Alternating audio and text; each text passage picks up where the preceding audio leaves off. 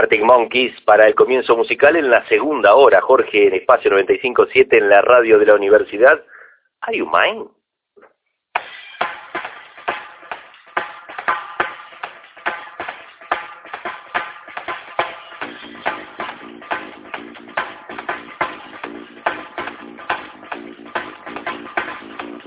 Desde la mañana 11 minutos continuamos en espacio 95.7, una mañana muy agradable, Conce. Mientras iba a los Monkey, me asumí un quesito a la terraza. ¿Me quito el suéter? Sí, totalmente. Muy, pero muy linda mañana, ¿eh? Para seguir. Pinta como ayer, entonces.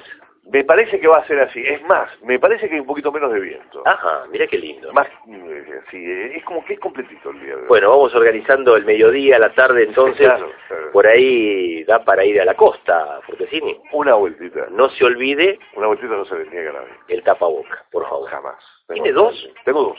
Claro. Sí, bien, Siempre. por las dudas. Siempre. ¿No te pasa que cuando Se corta la tirita y ¿qué hace? Claro. Salís, ¿cuántas veces salí tuve que volver? Ay, Dios. Bueno, vamos a cambiar de tema, Jorge. Eh, nos hemos encontrado con una información realmente muy grata porque eh, sabemos a partir de la lectura de esta gacetilla que se ha conformado la Federación de Estudiantes de Escuelas Medias Universitarias. Es la FEMUM, es la primera experiencia de este tipo y cuenta, Jorge, con la participación de estudiantes de los secundarios dependientes de las universidades nacionales. Obviamente que está entonces el Colegio Nacional ILIA, que depende de la Universidad Nacional de Mar del Plata. Está representado este colegio por el presidente del centro de estudiantes, que es Ian Quirós, estudiante de quinto año de esa escuela. Ian, ¿cómo te va? Aquí estamos en la radio de la universidad. Jorge Fortesini y Martín Copse, buen día. Buen día, Martín, ¿cómo andas? Muy bien, Ian, es un gusto charlar con vos. Bueno, en principio, contanos cuál sería el objetivo, o al menos los objetivos primarios que se han eh, trazado ustedes para conformar esta federación.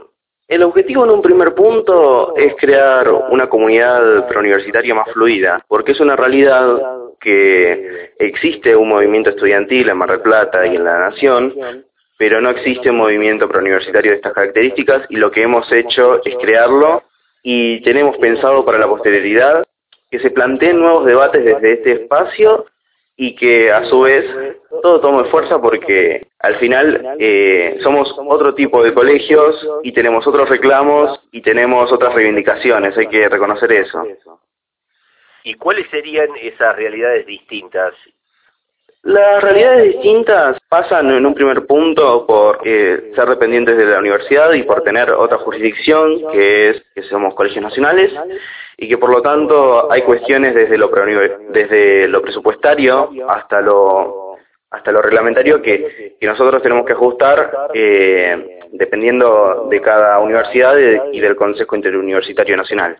Por lo tanto, las resoluciones que tome este consejo, que tome el Ministerio de Educación de la Nación y que tomen las distintas universidades son palabras sagradas para nosotros. En cambio, para los colegios provinciales existe una burocracia bastante más grande y existen otros problemas.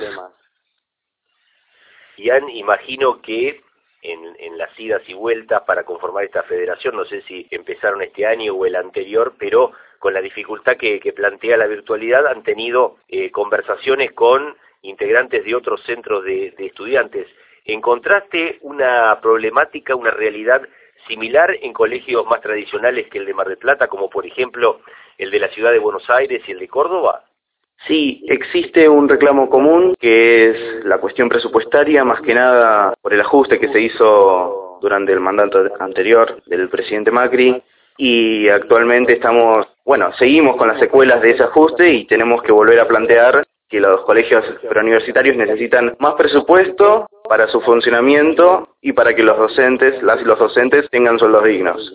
Porque creemos que el movimiento estudiantil también está para eso, está para reclamar por la comunidad en su totalidad y porque creemos que, que nos merecemos estar mejor. A su vez también está el reclamo que es común de, de este tema de la unidad académica, si bien cambia el nombre, por ejemplo, con la Politécnica de Rosario, ellos lo llaman Ciudadanía Universitaria, existe este reclamo común de poder ser unidades académicas porque creemos que también tenemos derechos como estudiantes universitarios, porque al fin y al cabo somos estudiantes universitarios, de poder tener unas, unas instituciones cogobernadas que tengan su propio presupuesto y que puedan realizar sus propias designaciones. Ian, ¿cuántos eh, colegios universitarios integran esta federación? Actualmente en la Carta Fundacional hay alrededor de 20 colegios, pero estamos en proceso de tratativas con alrededor de 10 colegios más. ¿Los 10 colegios más, eh, por qué no están integrados? No están integrados por los procesos burocráticos de esos centros. De cada uno de. Y hablabas en el inicio sobre eh, semejanzas o las similitudes y las diferencias. Eh, a nivel del sistema universitario muchas veces encontramos diferencias entre el sistema universitario por un lado y la UBA por el otro.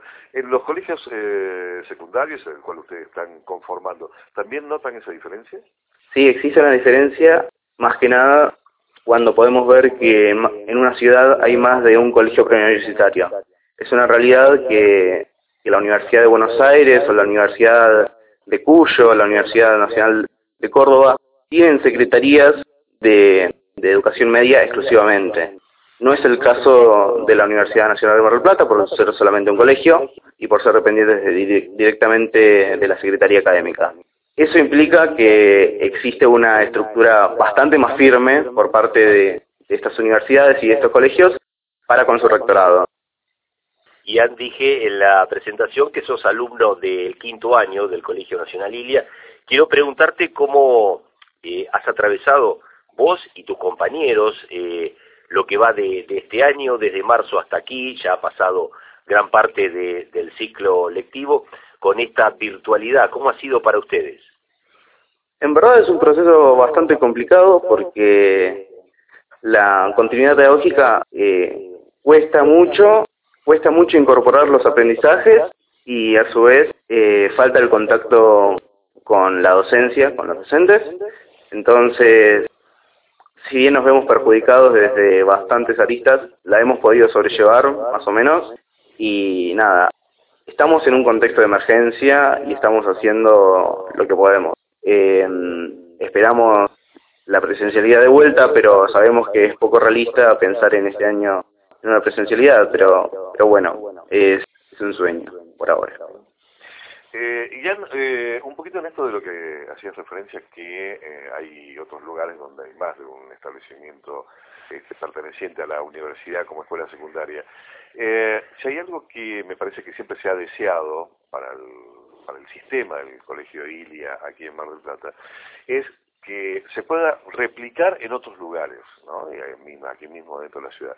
Esto puede ser objetivo dentro de la federación, de poder trabajar ustedes como estudiantes este, que están dentro del Colegio Ilia, eh, poder hacer fuerza y, pensar en un proyecto que el Ilia se replique este, en forma más amplia que en un solo establecimiento?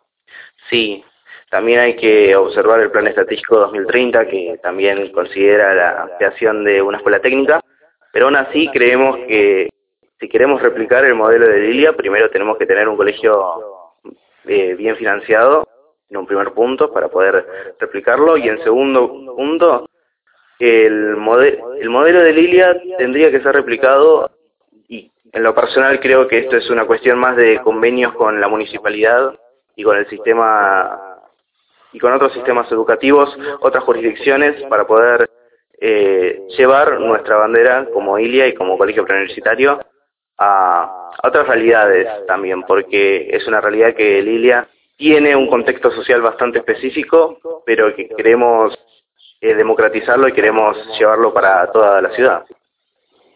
Ian, eh, me tocó estar en el colegio el año pasado cuando fueron las elecciones, fui testigo de la pasión que le pusieron a esa etapa también preelectoral y creo que estuve el día que, te eligieron, estabas muy comprometido con eso el mandato se va a extender, porque imagino yo que este año eh, o hasta aquí no creo que estén eh, previstas o sean posibles elecciones de renovación de autoridades.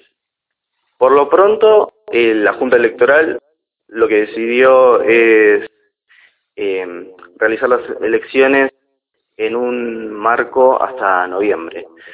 se harían de forma virtual eh, por medio de un campus que tenemos alrededor del, del 95, casi 100% de los estudiantes que pueden acceder y por lo tanto consideramos que existe una posibilidad de, que sean unas elecciones democráticas donde todos los estudiantes puedan participar.